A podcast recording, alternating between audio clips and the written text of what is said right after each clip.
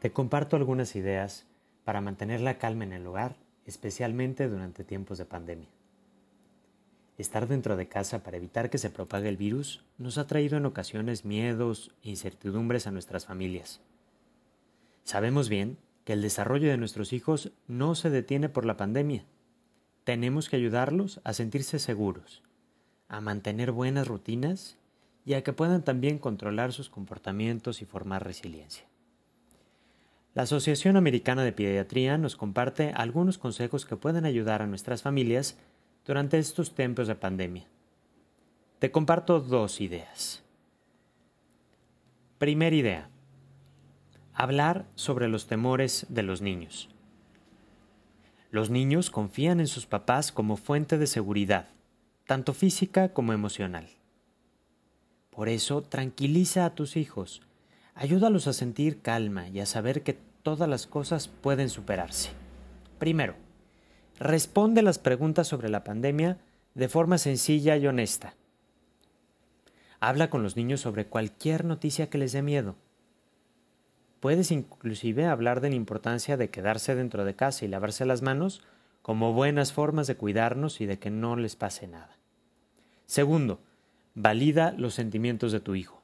Por ejemplo, dile con tranquilidad, Veo que estás enojado. ¿Por qué no puedes salir a jugar con tus amigos? ¿Qué crees que podamos hacer para seguir en contacto con ellos?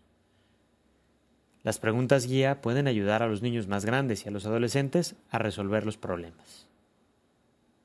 Tercero, mantén el contacto con tus seres queridos. Puede ser que los niños se preocupen especialmente por sus abuelos o por un familiar o amigo con más riesgo de contraer el COVID.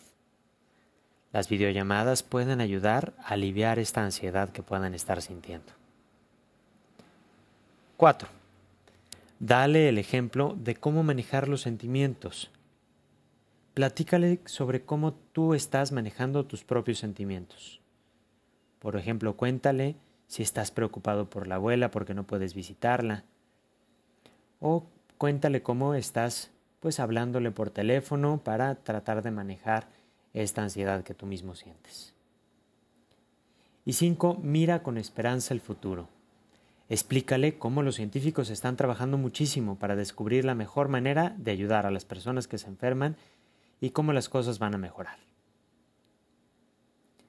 Segunda idea, mantén rutinas saludables. Durante la pandemia es más importante que nunca respetar la hora de dormir y diferentes rutinas. Por ejemplo, Estructura el día. Trata de generar una rutina para levantarse, vestirse, desayunar, tal vez en la mañana jugar un rato, ojalá corriendo o haciendo un poco de ejercicio. Después probablemente puedes tener una colación o algo de comida a media mañana. Dedica un tiempo para comer juntos en familia. Y que después de ese tiempo pueda haber también otro momento para ayudar con las tareas de casa lavar los platos, lavar la ropa. Más tarde puede haber un tiempo de juego donde cada uno pueda jugar con un dispositivo o ver la televisión o los adolescentes hablar con sus amigos a través de redes sociales. Y para ir a dormir ayuda mucho también tener una buena rutina. Por ejemplo, para los más pequeñitos, lavarse los dientes, poner la pijama, leer un cuento e ir apagando la luz. Para los adolescentes es muy bueno tener un tiempo específico donde se apagan los celulares, donde ya no se puede utilizar los dispositivos y así ir generando un buen ritmo para los ciclos de sueño. Termino invitándote a que les ofrezcas más abrazos y les digas más veces que de costumbre que los quieres.